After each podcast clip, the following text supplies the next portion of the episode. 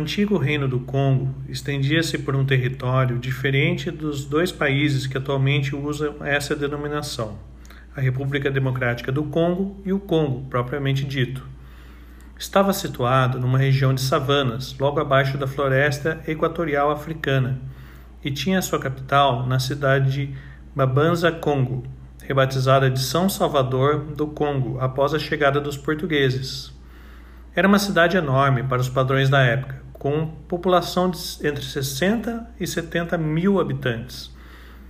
O Palácio do Rei tinha dois quilômetros e meio de circunferência. Metade dos 200 mil moradores do reino era escravo. A economia baseava-se na cultura de lavouras de feijão, sorgo, milhete e na criação de gado, bovinos, porcos, ovelhas galinhas. As roupas eram feitas com fibras de palmeira. Hábeis oleiros, os congoleses faziam utensílios de cerâmica e dominavam técnicas rudimentares de metalurgia, que incluíam como matéria-primas o ferro, o cobre, com os quais fabricavam ferramentas agrícolas como enxadas e machados e pontas de flechas usadas na caça e na guerra. Em 1483, o navegador Diogo Cão ancorou sua caravela na margem da foz do rio Zaire. Foi recebido pelo Mani, ou Senhor do Sônio, província do Reino do Congo, comunicando-se por mímica e algumas poucas palavras que ambos compreendiam mandou mensageiros e presentes para Mabanza Congo, capital do reino onde vivia o seu soberano máximo, o Mani Congo, senhor do Congo.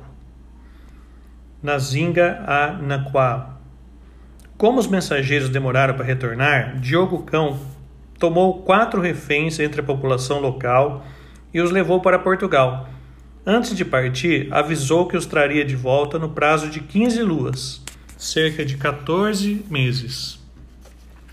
E cumprindo o que prometera, em 1485 estava de volta, com os reféns que levaria para a primeira viagem, todos vestidos à moda europeia e falando português fluente. Uma vez mais mandou ao manicombo mensageiros e presentes, além de uma carta do rei de Portugal, Dom João II, que oferecia sua amizade ao soberano africano. A resposta dessa vez foi rápida e positiva. Embora ainda não tenha sido nessa viagem que o navegador encontrou pessoalmente o rei do Congo, o soberano avisou que enviaria imediatamente uma embaixada a Portugal no próprio navio de Diogo Cão. A comitiva congolesa enviada a Lisboa incluía um dos reféns da primeira viagem, cujo nome tinha mudado para Xaxan Fusos, ou Caçuca, para João da Silva levava como presentes para o rei português objetos de marfim e panos de ráfia, cujas qualidades e belezas provocavam alvoroço entre a nobreza em Lisboa. O Manicongo pedia ao rei de Portugal que acolhesse e educasse alguns de seus jovens súditos, de modo que esses, depois de formados, pudessem dividir o conhecimento com seus conterrâneos solicitava também que enviasse ao Congo missionários católicos e mestres em ofício, como pedreiros, carpinteiros, agricultores. Dom João II atendeu aos pedidos e despachou os padres e artífices em três navios, incluindo mais alguns presentes, como cavalos, arreios, sedas, damascos, veludos as caravanas chegaram ao Congo depois de uma viagem trágica, marcada por calmaria, brigas entre tripulantes e muitas mortes causadas por febres e doenças. A recepção dessa vez, porém, foi apoteótica e superou as melhores expectativas dos portugueses. Em meio a festas, músicas, danças e grandes homenagens, o Maricongo, em pessoa, foi receber Rui de Souza, sobrinho do comandante morto na travessia, que agora liderava a expedição. A cena desse encontro inusitado poderia compor o quadro de uma ópera. De um lado, precedidos por uma bandeira e acompanhados pelo rufar dos tambores e o sopro dos, das trombetas, os lusitanos apresentaram-se vestidos de gala com suas armas, arcabuzes, bestas, lanças e alarbadas. Do outro, os anfitriões africanos, nus da cintura para cima, pintados de branco com cocardes de penas e panos coloridos de ráfia amarrados à cintura, todos dançando ao toque de tambores, chacoalhos e trompas de marfim. O senhor do sonho trazia na cabeça uma carapuça bordada com uma serpente e ali mesmo pediu e recebeu o batismo, como o nome de Manuel, durante missa celebrada numa igreja especialmente construída para a ocasião. Em seguida determinou que todos os fetiches e imagens ligados aos cultos tradicionais africanos fossem queimados. A etapa seguinte, em Ibanza, Congo, o reino, o capital do reino, foi ainda mais ruidosa e festiva. O Manicongo recebeu os portugueses numa cadeira entalhada em madeira e marfim colocada no alto de um estrado. Estava com o peito nu e usava amarrada à cintura a peça de damasco que havia recebido anteriormente do presente do rei de Portugal. Portava os seus símbolos de poder: um barrete branco, uma espantosa, um espanta-moscas de rabo de zebra e de cavalo, um bracelete de cobre, também recebeu o batismo cristão, com o nome de João I, homônimo, portanto, do soberano de Porto, Portugal. Em seguida, partiu para a guerra contra um adversário vizinho, do qual saiu vitorioso, levando água benta pelo Papa Inocêncio VIII, uma bandeira de cruzado enviada de Lisboa por Dom João II, além de barcos e soldados portugueses. Nascia ali uma peculiar forma de catolicismo, até hoje vigente nessa região da África, que mistura crenças e rituais da origem católica com outros de raiz local, ancestral e africana. A rápida adoção de uma nova crença pelo rei do Congo e seus súditos seria por convicção ou por conveniência? Essa tem sido uma fonte inesgotável de discussões entre historiadores, antropólogos, sociólogos e outros estudiosos do tema mas aparentemente, como em todas as histórias de conversão religiosa, os dois motivos se somam. O Manicongo, como outros soberanos da África na época, obviamente tinha interesse em manter relações amigáveis e fazer negócios com os portugueses. O batismo era o caminho mais curto para isso. Ao mesmo tempo, o sistema de crenças, o chamado cosmologia, desses mundos, o africano e o europeu, não era tão diferente como se imagina. Na Europa, os católicos tinham o hábito de mandar benzer a terra semeada na esperança de uma boa colheita. Faziam procissões para pedir chuvas, acreditavam em mal-olhados, bruxas, feiticeiras, muitas delas queimadas nas fogueiras da Inquisição. Era exatamente no que acreditavam e o que faziam os habitantes do Congo, só que com nomes e rituais diferentes. Como no catolicismo europeu, os congoleses tinham fé em um Deus supremo, na imortalidade da alma, na ressurreição dos mortos e na existência de um paraíso de completa felicidade e bem-aventurança. Acreditavam também na existência de espíritos é, benfazejos, como os santos católicos, e forças espirituais maldosas que podiam ferir, matar, prejudicar, como os demônios europeus. E num paralelo ainda mais próximo à veneração dos santos católicos, guardavam relíquias dos seus antepassados, como grandes pedaços de ossos, tufos de cabelos, aos quais atribuíam poderes miraculosos. Usavam mandingas e talismãs, tanto quanto os católicos se valiam de medalhinhas, escapulários, terços e crucifixos. Ao se ligar todos esses pontos, seria razoável supor que por trás das decisões do Manicongo estivessem interesses de natureza prática, mas também uma sincera aceitação do sistema de crenças que o os portugueses lhe ofereciam. Dom João I, o primeiro manicongo cristão, morreu em 1506. Na disputa pelo trono, seu filho mais velho, Nazinga, batizado com o nome português de Dom Afonso I, enfrentou e matou o irmão, aliado da nobreza tradicional que se opunha ao processo de europeização do reino. No episódio, mito e realidade começaram a se misturar. Propagou-se a lenda que durante a batalha decisiva Dom Afonso teria visto o sinal da cruz estampado no céu e contado com a ajuda do apóstolo Santiago, reproduzindo assim antigas tradições ibéricas. Durante uma batalha decisiva contra os espanhóis no campo de Ourique, o primeiro rei português, Dom Afonso Henriques, também teria a visão de uma cruz luminosa no qual estaria Jesus crucificado e rodeado pelos anjos. Na Espanha e em Portugal, Santiago era conhecido como Matamouros, pelo inestimável auxílio que prestaria aos reis católicos na luta contra os muçulmanos. Dom Afonso de Congo se revelou um católico devoto que, segundo testemunhas da época, passava as noites lendo a vida dos santos e livros da doutrina cristã. Sua ambição era fazer do Congo uma cópia de Portugal. Títulos tradicionais de nobreza da Europa, como duque, marquês, conde, barão, além de dom e dona, foram imediatamente adotados pela aristocracia local. Criou-se nessa elite o gosto pelo estilo de vida europeu que incluía o uso do chapéu de plumas, as abas largas, casacas de veludo com golas altas e punhos redondados, sapatos de fivela e correntes de ouro. Imitando o comportamento do pai, o rei também mandou para Lisboa jovens congoleses para serem batizados e instruídos na língua e na cultura portuguesa. Um deles, seu próprio filho Henrique, acabaria se tornando o primeiro bispo africano responsável pela diocese de Utica situado próximo à cidade de Cartago, na Tunísia. Coube também a Dom Afonso nomear os primeiros embaixadores do Congo junto à Santa Sé. A correspondência entre os reis do Congo e de Portugal é uma documentação mais pitoresca e surpreendente da história da escravidão africana. Eram dois soberanos de mundos e culturas diferentes, com raízes históricas, hábitos, costumes e crenças totalmente diversos.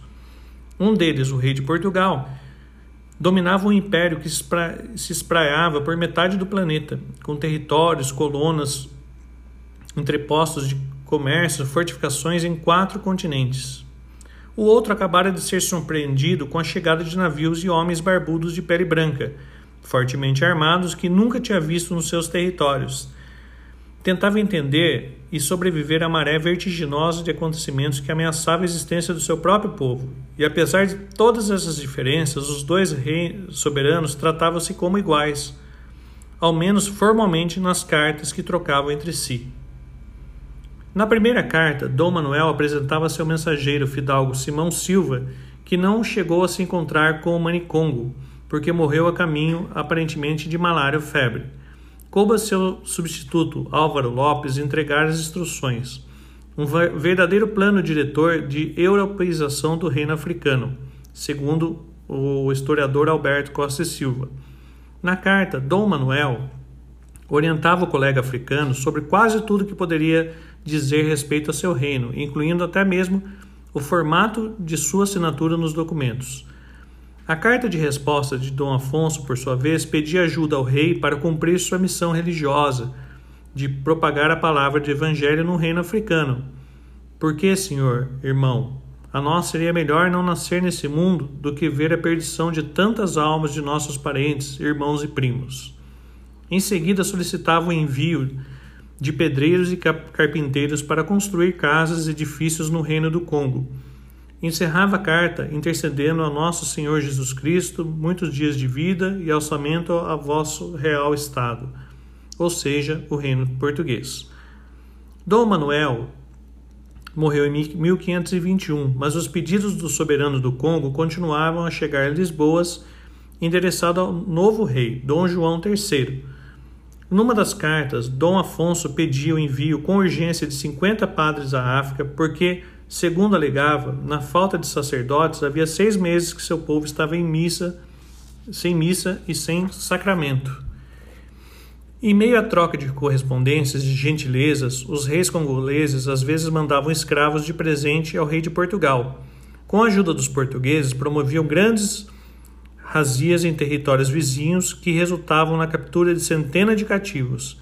Em uma delas, o Manicongo atacou e venceu o rei Munza, atual Angola. Dois é, dos 600 prisioneiros capturados ao final da batalha, 300 foram imediatamente despachados como os escravos para Portugal. Os demais só não embarcavam porque, ao chegar ao porto, os navios já tinham partido. Em 1530, o Reino do Congo exportava por ano entre 4 a 5 mil peças da Índia, ou seja, escravos, considerados de primeira qualidade, jovens, saudáveis do sexo masculino. Porém, foi injustamente o tráfico de cativos que começou a azedar a relação entre eles. O choque de interesses revelou-se inevitável. Portugal queria escravos. O Congo ajuda para se modernizar e enfrentar os adversários. A certa altura, o Manicongo percebeu que o número de súditos do reino que embarcavam nos navios negreiros era alarmante e precisava ser estancado. É esse o teor da carta de Dom Afonso I a Dom João III em 1526, na qual pede o fim do tráfico na região. Pedimos nos queira ajudar a favorecer nesse caso em mandar a seus feitores que não enviem cá mercados nem mercadorias. Por nossa vontade é que nesse reino não haja trato de escravos nem saída deles. Na mesma carta, Dom Afonso manifestava o desejo de comprar um navio de Portugal e dessa maneira fazer comércio direto com a Europa, sem intermediários. Dizia que os portugueses seriam sempre bem-vindos, mas só se fossem padres ou professores traficantes de escravos não mais seriam acolhidos. O rei de Portugal demorou dez anos para responder essa carta. Nenhuma das propostas foi aceita. Mais do que salvar almas, os portugueses estavam interessados mesmo era no tráfico de escravos. Ainda assim, o Reino do Congo insistiu na determinação de conter e regulamentar o tráfico. Criou um comitê composto por três de seus representantes sem cuja autorização nenhum cativo poderia ser embarcado fora do reino. Foi inútil.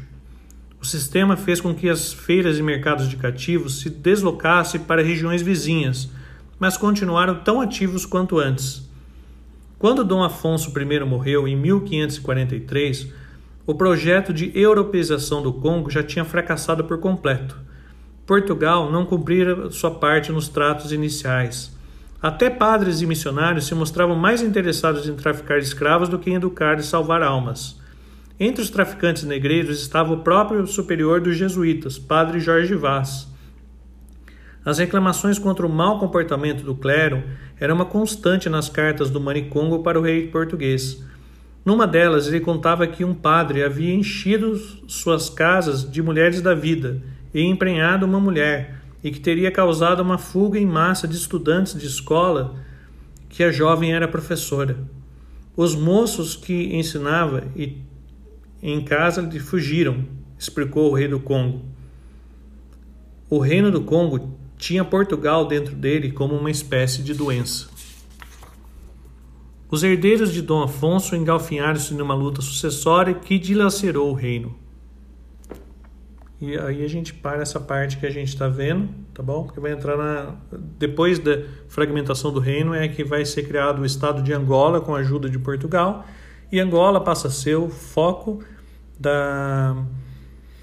É, vamos dizer assim, da onde vão ser capturados a maioria dos escravos, né, para vir para o Brasil depois, tá bom? Então essa é a criação do reino de Angola a partir da fragmentação do reino do Congo e a gente tem então é, essa parte que eu li aqui, é do livro Escravidão, do Laurentino Gomes, ótimo livro, por sinal, tá bom?